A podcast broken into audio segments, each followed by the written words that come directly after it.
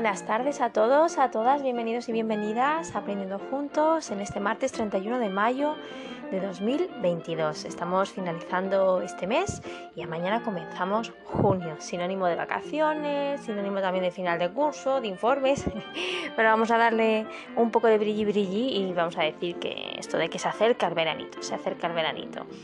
Eh, os propongo, antes de empezar como tal, eh, recuperar una buena costumbre de temporadas anteriores, que era um, coger las letras del mes y transformarlas en objetivos a conseguir. Como mañana no vamos a estar juntos, sino que volvemos ya el jueves, que ya será día 2 de junio, pues me ha parecido interesante mm, adelantarnos un pelín y hacerlo con la palabra junio. Cada uno tendrá sus prioridades, evidentemente, y, su, y cada uno lo transformará y asociará conceptos, palabras, valores a, esa palabra de junio y de una manera muy personal, porque eso son proyecciones personales, ¿no? Pero en mi caso podría ser, por ejemplo, juntos, ¿vale? J de juntos, porque me parece que, aparte de que es la esencia de aprendiendo juntos, eh, es una palabra muy bonita. A veces no es fácil, pero es muy bonita porque me gusta mucho el tema de trabajo en equipo. ¿no? Creo que soy una gran defensora de ese tipo de trabajo y considero que, se puede avanzar mucho en muchos aspectos con la palabra juntos bien entendido. Juntos que no pegados, pero juntos. Eh, con la U creo que voy a... Mm, creo que voy a elegir la palabra únicos. Único, única. Creo que a veces se nos olvida.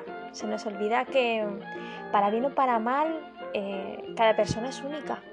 Es totalmente irrepetible.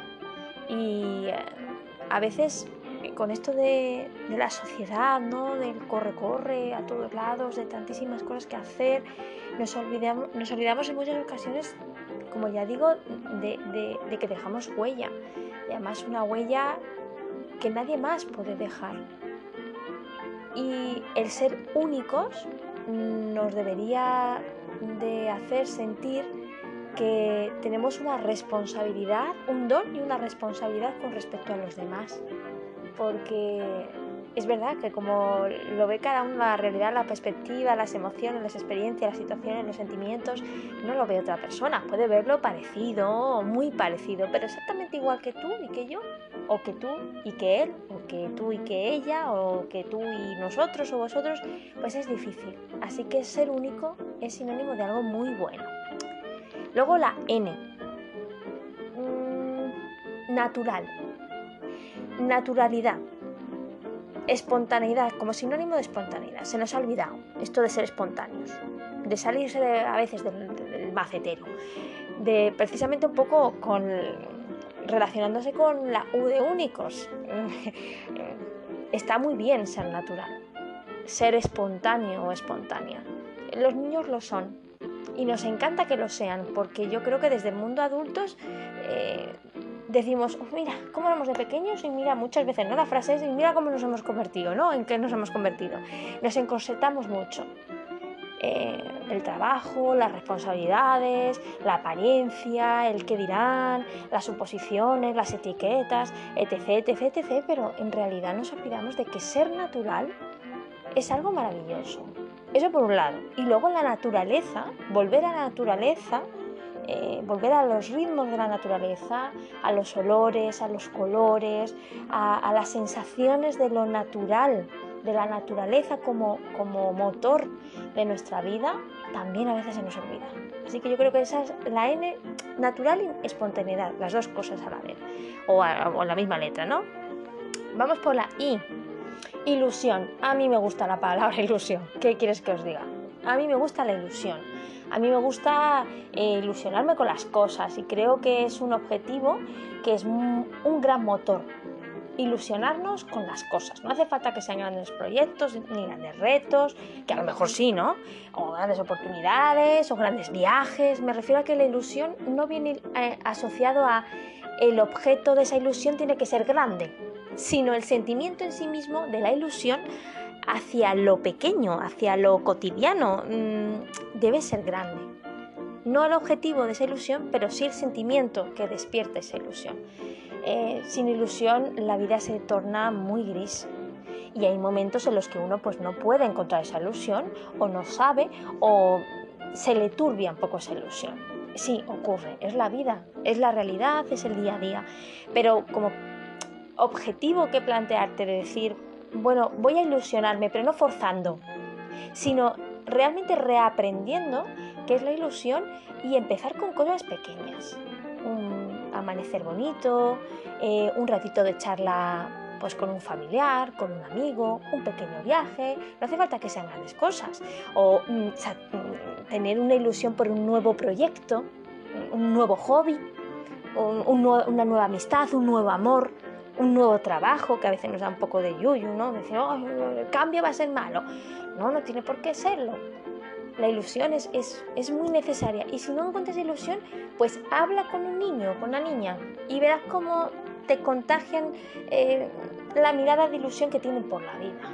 Por una mariquita, por una moneda que se ha caído, por una florecita que ha salido y te la traen, por un color que les encanta, por un nuevo dibujo animado que les mola mucho, por, yo qué sé, por su nuevo triciclo, no sé, mil cosas, ¿no? Y la O de objetivo, precisamente. Es que yo creo que, que lo fundamental para seguir adelante es tener objetivos y no muchos objetivos, sino objetivos poquitos, pero bien eh, definidos bien consensuados, bien, priorizados y reflexionados y sobre todo bien medibles, que sean medibles, para que realmente sepamos en qué punto nos encontramos. Así que ese es junio para mí.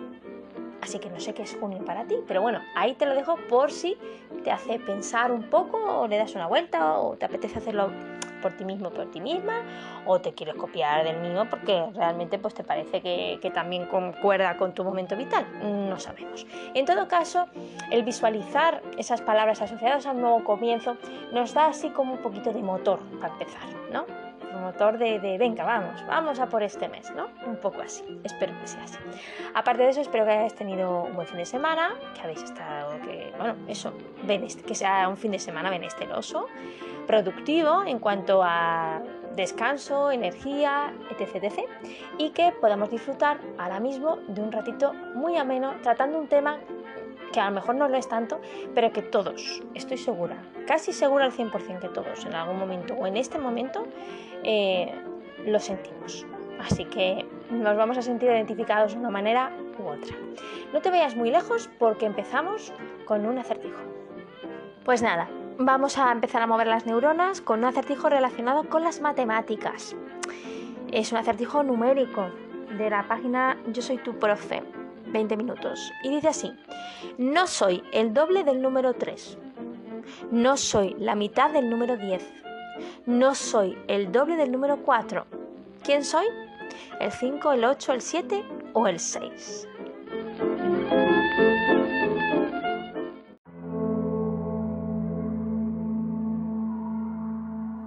bien, ahora ya sí, comenzamos con nuestro tema, siempre partiendo de una, de una mm, forma de escuchar muy particular que ya sabemos que es la escucha activa, que nos ayuda a conectar de corazón a corazón, ¿no? Siempre, de alguna manera, intentamos reducir el ritmo interno y externo, porque es un ratito que nos viene bien, para ello utilizamos la respiración, varias respiraciones profundas, pausadas, a tu ritmo, en un sitio reconfortante donde podamos estar tranquilos o tranquilas o por lo menos donde podemos estar em, serenos o serenas, ¿no? En la medida de lo posible. Eh, disfrutando de abrir nuestra mente, nuestro corazón y situándonos en aquí en el ahora porque es una de las maneras de aprender de forma más plena, es decir, de forma más digamos, eh, íntegra en cuanto a, sentidos, en cuanto a información que cala, en cuanto a trascender. Y eso es siempre lo que hacemos antes de empezar, propiamente dicho, o hablando con propiedad, con respecto al tema que os tengo hoy. Os voy a dejar primero, ya para un poco empezar a calentar motores, Una frase que creo que es muy muy interesante, aunque sea corta, fijaos. Es de Jalil Gibran o Yaril Gibran y dice así, la tortuga puede hablar más del camino que la liebre. Curioso. Y siguiendo con este, digamos, esta pistilla, vámonos a un cuento eh, de Alex Rovira y Frances Miralles de Cuentos para tener valor, 35 historias para empoderarse y superar las adversidades, de Destino, mm, un libro que ya hemos eh, dicho o hemos sí, hemos mencionado en varias ocasiones. No recuerdo haber compartido este cuento, a lo mejor sí, pero bueno, como han sido tantos capítulos de ya nueve temporadas, pues lo mismo te suena el cuento, lo conoces. Pero me gusta muchísimo. Dice, herido por la flecha. Hace miles de años, en las profundidades de un valle, vivía una tribu muy apacible.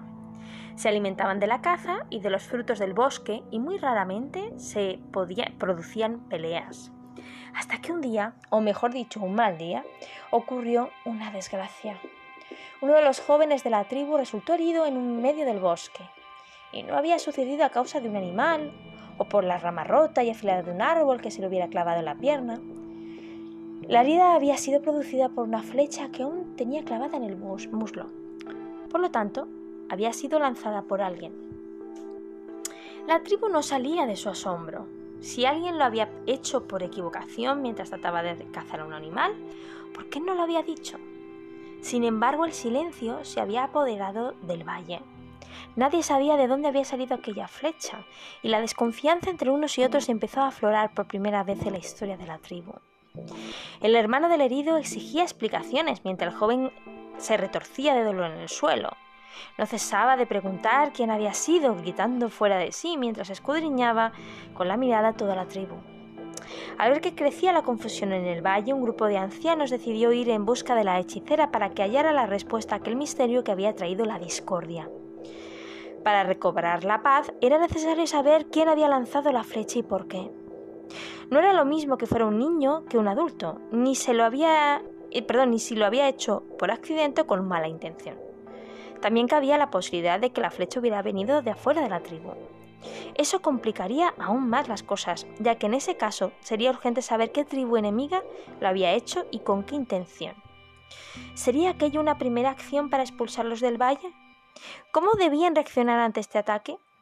Todo esto iban discutiendo hasta llegar a la cabaña de la hechicera, que al escuchar el caso pidió que la llevaran ante el joven herido. La sabia mujer miró con compasión cómo el chico gemía mientras la tribu entera, reunida a su alrededor, esperaba su veredicto. Para sorpresa de todos, la hechicera no dijo nada. Simplemente se agachó a arrancarle la flecha y, ante los gritos del joven, cubrió su herida con un ungüento calmante y sanador. Luego se dirigió a la tribu y dijo Después del incidente, no importa quién o por qué haya arrojado la flecha, o por qué se haya arrojado la flecha. Si no la arrancáis y curáis la herida, el chico morirá desangrado.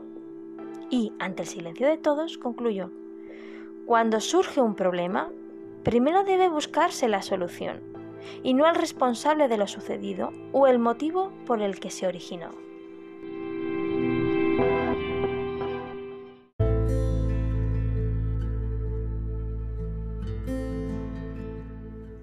Y bien, aquí cada uno y cada una ha sacado sus conclusiones. Personalmente yo le veo mm, relación con lo que vamos a tratar y a lo mejor al finalizar lo veis más claro, a lo mejor ahora mismo no. Tanto veo claro tanto el cuento que hemos compartido de Alex Rovira y Frances Miralles como la frase que hablaba sobre la tortuga. Y es que vamos a hablar del estrés. ¡Anda! El amigo estrés, podríamos decir, porque eh, realmente em, la pregunta sería, ¿conoces a alguien que no esté estresado o estresada? Si no, a lo mejor. Y es que como todo, el estrés o la definición de estrés tiene sus matices. Y enseguida cuando hablamos de estrés, seguro que te ha venido a la mente eso de alguien muy nervioso y muy atareado. Puede ser, pero el estrés tiene otras dimensiones y es bueno que lo sepamos a la hora de decir o preguntar a alguien si estás estresado o estresada o entender el estrés ajeno y propio.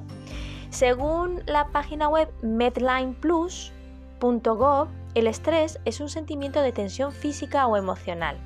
Puede provenir de cualquier situación o pensamiento que lo haga sentir a uno fracasado, frustrado, furioso, nervioso.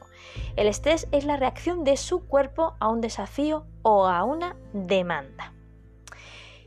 Interesante así como introducción para aclarar lo que es el estrés. Vamos a utilizar diferentes fuentes web o mm, bueno, referencias web conocidas y no conocidas. Primeramente psicologiaymente.com, posteriormente eh, la web de pilargerico.com, más tarde cuerpomente.com y finalmente tusbuenosmomentos.com. Y dirás, madre mía, que es que el estrés abarca mucho. A veces podemos resumir y otras veces pues mm, hacemos lo que podemos realmente, ¿no? Hacemos lo que podemos. Pero bueno, vamos a empezar, que yo creo que es todo empezar eh, e ir viendo paso a paso, capa a capa, momento a momento esta panorámica.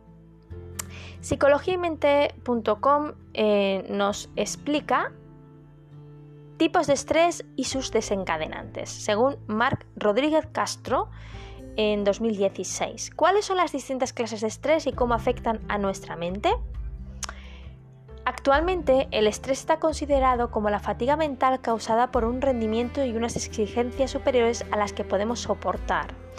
Suele provocar diversas patologías, tanto físicas como psíquicas. Desde Psicología y Mente queremos abordar los diferentes tipos de, perdón, de estrés y los agentes causales que lo provocan. El estrés es una reacción que puede causar problemas de salud graves.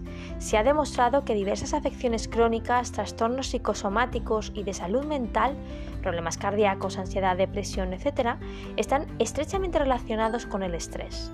A pesar de que el término estrés parece muy moderno, el origen etimológico de la palabra es muy antiguo. Historia. En la Edad Media ya se utilizaba para describir un sinfín de experiencias negativas, pero es en el siglo XVIII cuando el concepto se extiende entre ingenieros y físicos con el objetivo de describir ciertas características de los cuerpos sólidos. Dicha, o dicho, dicha característica perdón, hace referencia a la fuerza interna presente en un área concreta donde la que actúa una fuerza externa que puede alterar ese estado sólido. Una definición que a priori no tiene nada que, que ver con el actual concepto de estrés. En la, década perdón, de 1920, el reconocido doctor Hans Seile, o introdujo el término las ciencias de la salud para referirse a una respuesta global de nuestro cuerpo hacia una situación que nos genera angustia. Pero no siempre el estrés tiene que ver o tiene que ser algo nocivo. Pues existe el estrés positivo, anda, que es aquel que nos ayuda a enfrentar un cometido con todas nuestras fuerzas, un estrés adaptativo muy presente en los animales, incluido el ser humano. No obstante, cuando esa emoción nos agota, aparte de tener consecuencias psíquicas y físicas notables, no nos ayuda a enfrentarnos a esa tarea estresante. Las etapas del estrés. En 1956, Seil o Seile, se escribe, teoriza que la respuesta de estrés consta de tres fases distintas. Primera, alarma de reacción. Empieza justo después de ser detectada la, la amenaza. En esta fase aparecen algunos síntomas como baja temperatura corporal o un incremento de la frecuencia cardíaca. Segundo, resistencia. El organismo se adapta a la situación pero continúa la activación aunque en menor medida respecto a la etapa anterior. Si la situación estresante se mantiene en el tiempo, la activación acaba por sucumbir porque se consumen recursos a una velocidad mayor de la que se generan. Tercero, agotamiento. El cuerpo acaba por agotar recursos y pierde gradualmente la capacidad adaptativa de la fase anterior. Tipos de estrés. Hay clasificados diferentes tipos de estrés en base a determinados criterios. Vamos a explicar los tipos de estrés en función de la utilidad que tienen, su mantenimiento y su, duración. En base a su signo, estrés positivo. Al contrario de lo que la gente cree, el estrés no siempre hace daño a la persona que lo padece. Ese tipo de estrés surge cuando la persona está bajo presión, pero inconscientemente interpreta que los efectos de la situación le pueden otorgar algún beneficio. Este estrés hace que la persona afectada esté motivada y con mucha más energía. Un buen ejemplo sería una competición deportiva, deportiva perdón, donde los participantes deben tener un punto de vitalidad para poder salir victoriosos. Este estrés está asociado con emociones positivas como la felicidad.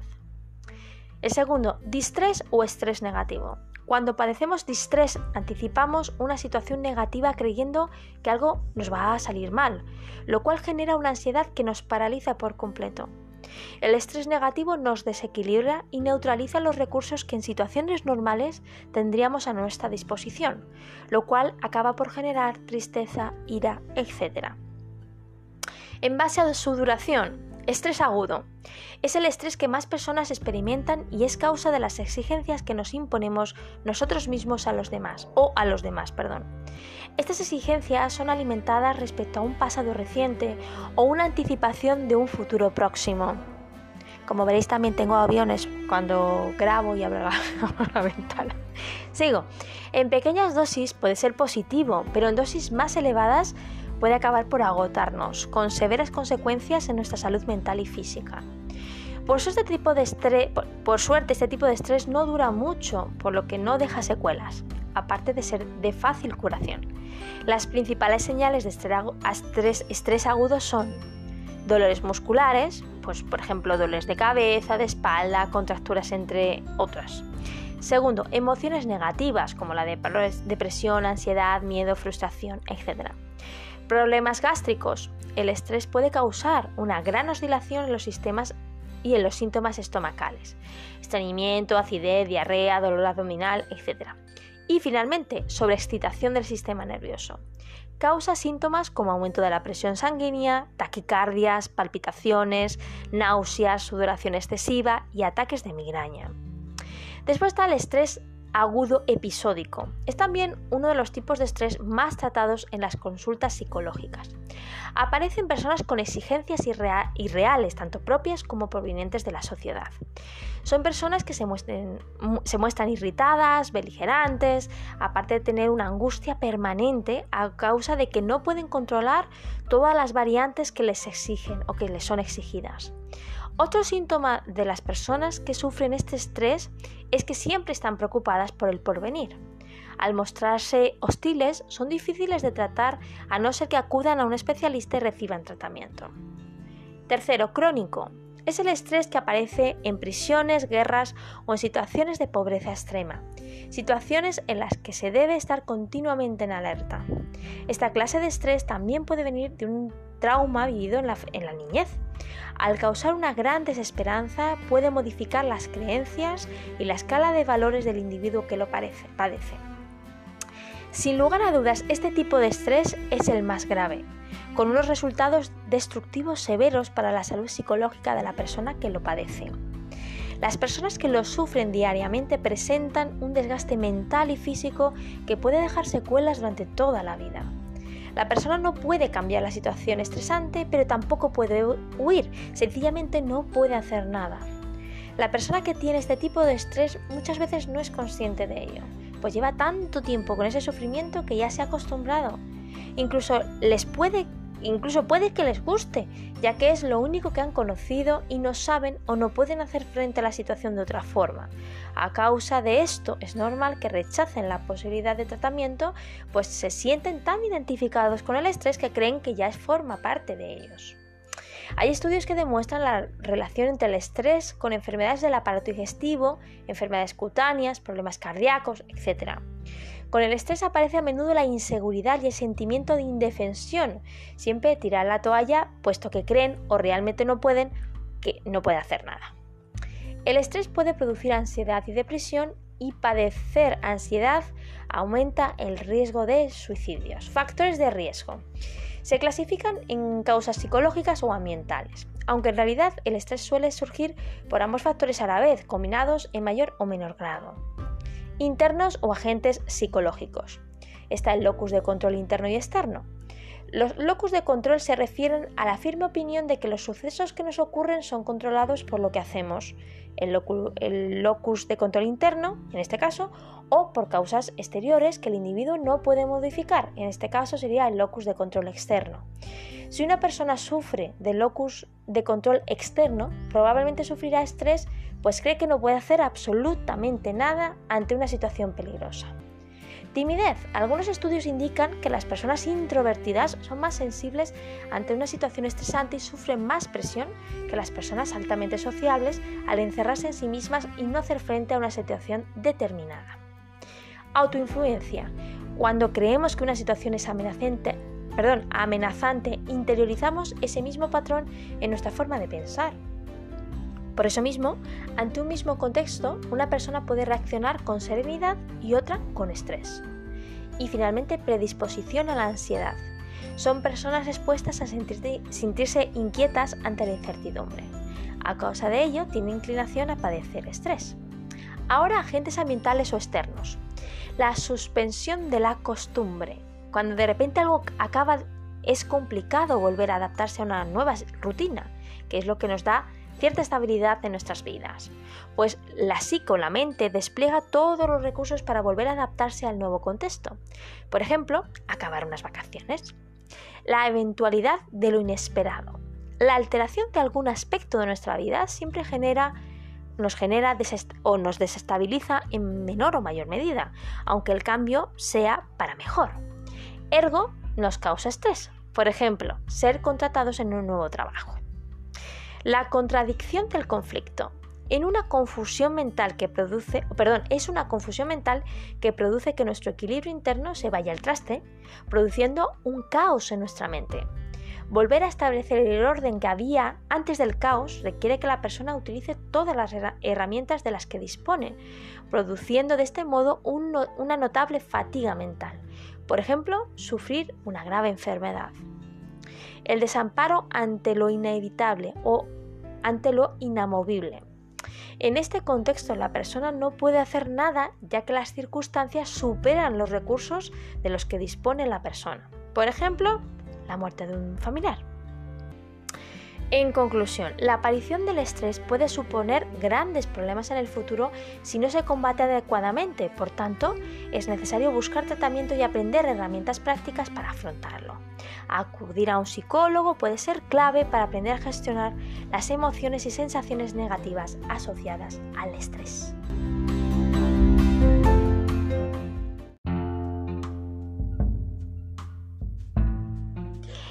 Bueno, debo de reconocer que grabar en verano o cuando hace calor, en verano, ya me ha salido verano, ¿ves? ya estoy pensando en el verano. Me es más complicado, ¿eh? Porque se me seca más la garganta. Por eso a lo mejor me, escucháis que, me paro más o, incluso que confundo algunas palabras más, pero bueno, eh, ya estamos en confianza, ¿no? Y sabéis que, bueno, esto son cosas del directo, intento hacer lo más en espontáneo y natural que puedo, mm, pero bueno, a veces aunque lo intente, pues no sale al 100% perfectamente. Pero bueno, son cosas de la vida, la espontaneidad que decíamos al principio.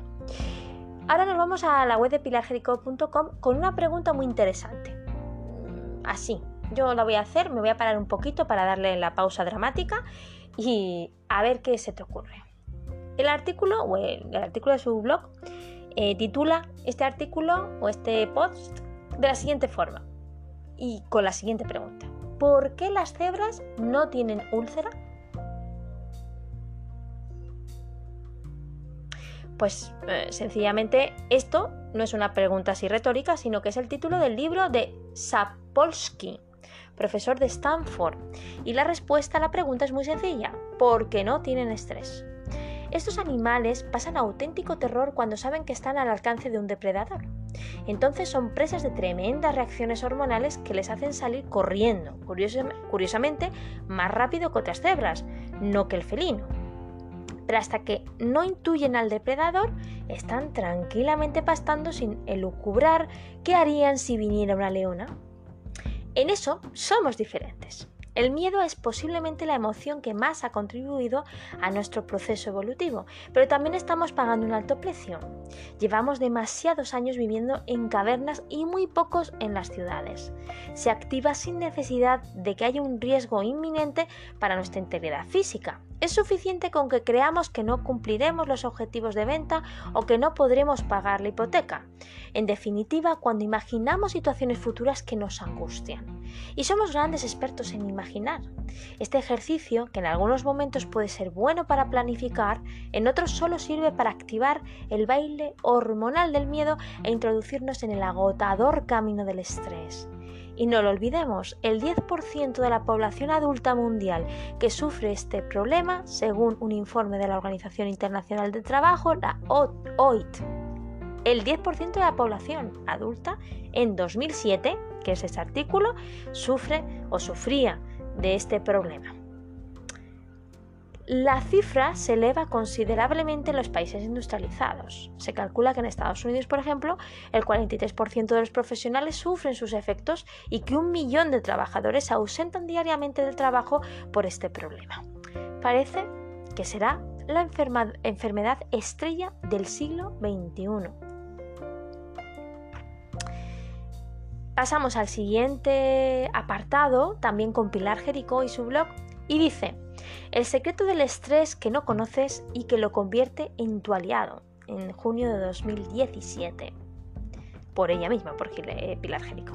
El estrés ha tenido el San Benito durante décadas. Se le atribuye el origen de muchos problemas de salud, como trastornos gastrointestinales o enfermedades cardiovasculares. Casi nada. Y además existe la creencia colectiva que tener una vida estresada es de lo menos recomendable para nuestras relaciones personales. Pero, ¿todo ello es verdad? La ciencia que se esmera en comprobar si nuestras creencias son ciertas o no, se ha puesto manos a la obra para verificar si el estrés es el origen de tantos trastornos. Hay un primer dato que lo pone en duda, como cuenta Kelly McGonigal, psicóloga de Stanford. Después de un estudio de más de 30.000 adultos en Estados Unidos durante 8 años, se analizó el grado de estrés que tenían y se comprobó quiénes habían fallecido. Para aquellos que vivían una vida muy estresada, las probabilidades de morir se incrementaban un 43%. Hasta aquí se confirma la creencia colectiva. Pero existe una importante matización, o una importante matización. Pero eso solo fue cierto para aquellos que pensaban que el estrés era perjudicial para la salud, dice Magnon Nigal en su charla TED vista por más de 10 millones de personas. Es decir, lo que pensamos sobre el estrés es lo que convierte en, o lo convierte en un aliado o en un enemigo. Y lo más apasionante depende de nosotros. Al igual que podemos tener una mentalidad de crecimiento o fija y pensamos que nuestros éxitos son por nuestros esfuerzos o por nuestra genética, también podemos desarrollar una mentalidad más o menos amable con respecto al estrés que vivimos. Y esto se puede modular, como demostró Alia Krum en la Universidad de Yale en un experimento. Se pidió a un grupo de estudiantes que, que visionaran unos vídeos breves sobre los efectos del estrés en la salud, en el rendimiento y en el aprendizaje durante una semana. A unos vídeos, los, perdón, a unos los vídeos ofrecían una mirada amable y a otros se les ponía en la peor de las situaciones. Pasada una semana, se midió qué tipo de mentalidad tenían los estudiantes frente al estrés. Curiosamente, aquellos que habían visionado vídeos con tono amable tenían una mirada mucho más positiva frente al estrés que aquellos que habían visto vídeos hablando en tono negativo. Por ello, en la medida que conozcamos los beneficios del estrés, podremos desarrollar una mentalidad que nos ayude a afrontarlo con éxito. ¿Y cuáles son sus beneficios? Hay varios. Por un lado, el estrés nos genera adrenalina, lo que nos aporta energía para hacer cosas que nos dan una pereza increíble. Y si no, recuerda cuándo has dejado algo importante para el último momento. Puedes pensar que ha sido por falta de organización, pero quizá inconscientemente buscabas luchar contra el tiempo, generar adrenalina y así encontrar un pequeño reto.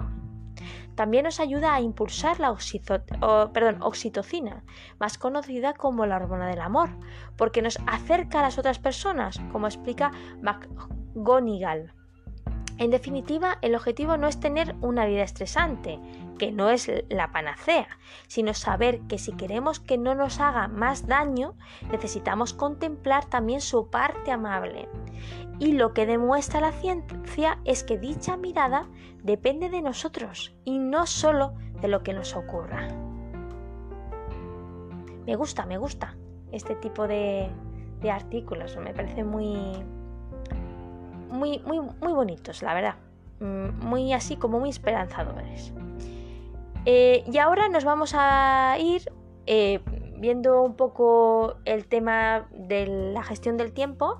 Me he una pequeña parte que ya os enviaré mm, y lo publicaré en el artículo en mis redes y os enviaré por WhatsApp para que, bueno, si queréis, mm, digámoslo así, ampliar conocimientos o seguir investigando y haceros más preguntas, pues ¿por qué no? Eh, vamos directamente a soluciones para 10 situaciones comunes que causan estrés. Hemos estado hablando de lo que es el estrés, tipos de estrés, el locus externo, interno, eh, las causas de nuestro cuerpo, nuestra mente, nuestra mirada con respecto al estrés, etcétera, etcétera. Pero a veces mm, necesitamos cosas prácticas, ¿no?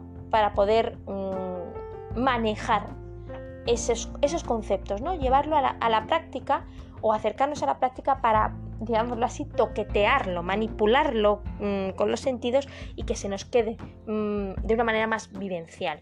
Según tusbuenosmomentos.com, em, van a, o en el blog, ¿no? Van a exponer 10 problemas de la vida moderna que pueden causar estrés o que provocan estrés y además a un grado muy grande, ¿no? Y además te dan pequeños y constantes pasos para poder eh, gestionarlo dice esto, o sea, recapitulando, 10 situaciones comunes que causan estrés, lo recoge un artículo de Psychology Today, basado en la publicación de Health Beat de la Harvard Medical School, que bien suena, y nosotros la comentamos a continuación. Eso es lo que dice en el, en el blog, en el artículo del blog. 10 situaciones estresantes. Primero, llegas tarde con frecuencia reuniones, respuestas, tareas, si tienes la sensación de que hagas lo que hagas, llegas tarde a todos lados, la razón es que no te estás dando el suficiente tiempo. El único remedio para esta situación es gestionar el tiempo de otra manera, estableciendo prioridades, delegando tareas y eliminando compromisos que te sobran o que están sobrando. 2. Te enfadas fácilmente. Estás a la que saltas por cualquier cosa. Te dejas llevar por la emoción, reaccionas impulsivamente y llegando a conclusiones drásticas que añaden más tensión todavía. Posible solución, respirar, detener el impulso y elegir una respuesta más constructiva. 3. Te sientes inseguro a la hora de hacer algo. Esta sensación es desgastante, pero hay recursos para afrontarla. Pedir ayuda, ¿por qué no? Tomarse tiempo para asimilar la información que necesitas o, por ejemplo, hacer uso de técnicas y tácticas para relajarse. Las tres opciones son compatibles entre sí. ¿eh? Estás agotado. ¿No puedes más del cansancio? Reparte responsabilidades entre los miembros de la familia. Sí, ahí, por ejemplo, está el problema. Mejor. Delega o busca refuerzos. Pide tiempo, Busca opciones para ahorrar tiempo en las tareas que realices habitualmente. Por ejemplo, prioriza y elimina las tareas que estén de más.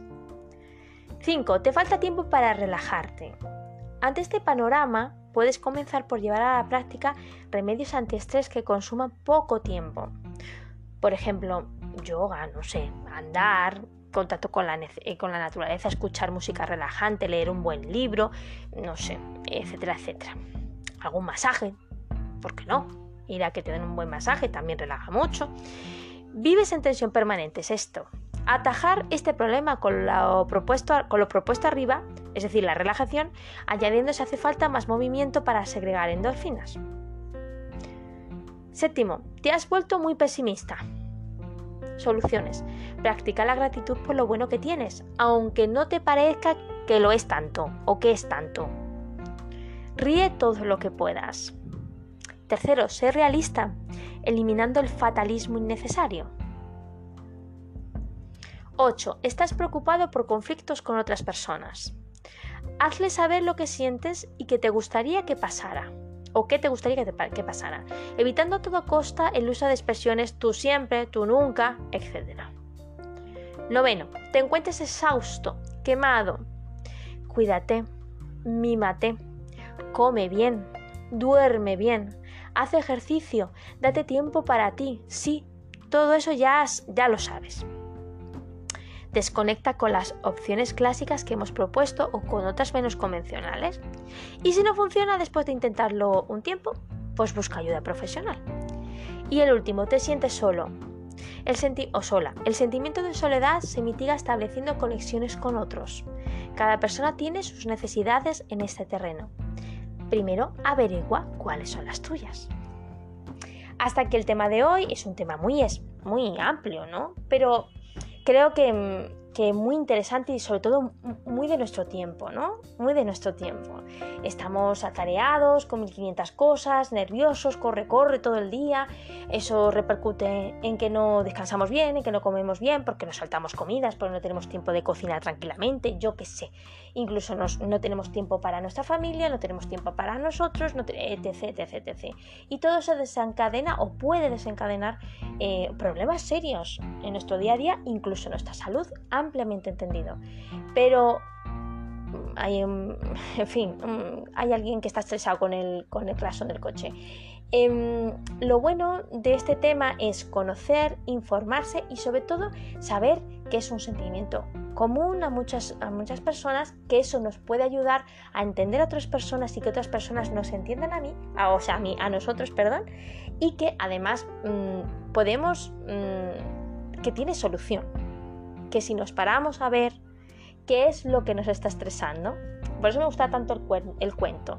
No es decir tú eres el culpable, eh, mi jefe es el que me estresa, mi, yo sé, mi, compañero de piso es el que me estresa, mi trabajo es el que me estresa, las oposiciones son los que me estresa. Más que buscar los culpables, como decía el cuento, es mejor solucionar. A ver, ¿qué puedo hacer en mi día a día para poder estresarme menos, gestionar mejor mi tiempo, por ejemplo, em, eh, interaccionar con otras personas, desarrollar mi comunicación no violenta y la asertividad, em, no sé, mm, dedicarme un tiempo para mí con cosas que me gusten, programarlo en la semana, porque descanso también hay que programarlo en la gestión de nuestro tiempo y también en el ocio y el tiempo libre, em, ponernos objetivos claros, con proponiendo, o sea, estableciendo un tiempo para conseguirlos. Y, y sabiendo que mm, estar estresado todo el rato, como decía el artículo Pilar Jerico, no es mm, beneficioso ni benesteroso, evidentemente, pero que cierto estrés eh, mm, ese subidoncillo de adrenalina, sin que sea constante, crónico y a unos niveles horrorosos, es, bueno. O sea, en el sencillo, nos hace más efectivos y productivos. Ahora bien, hay que tener muy claro que la productividad no siempre tiene que ver con hacer cosas, ni hacer cosas para los demás.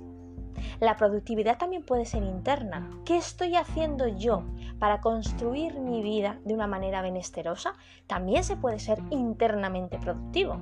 Y ahí entra el trabajo del estrés o de las situaciones del estrés. Evidentemente, evitar una situación puede ser que nos lleve a otra situación mayor, de mayor estrés.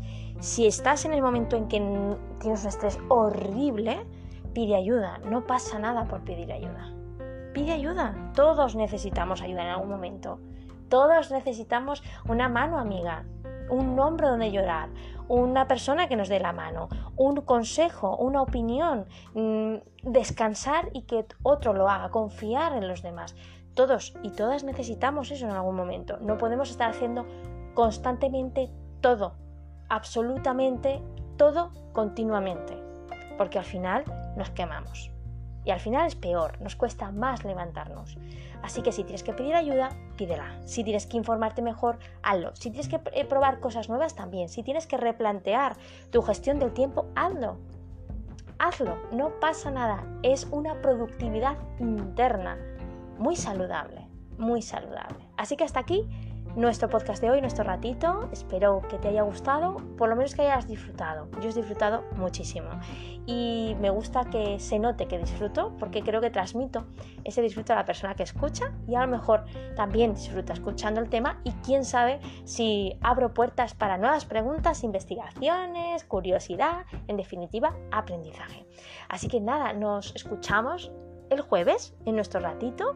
Espero que tengas una semana hasta entonces muy serena o lo más serena posible y un besazo, un abrazo muy muy grande y muchísimas gracias de corazón por seguir con nosotros con este proyecto de Aprendiendo Juntos, un podcast más. Hasta el jueves. Buenas tardes, buenas noches.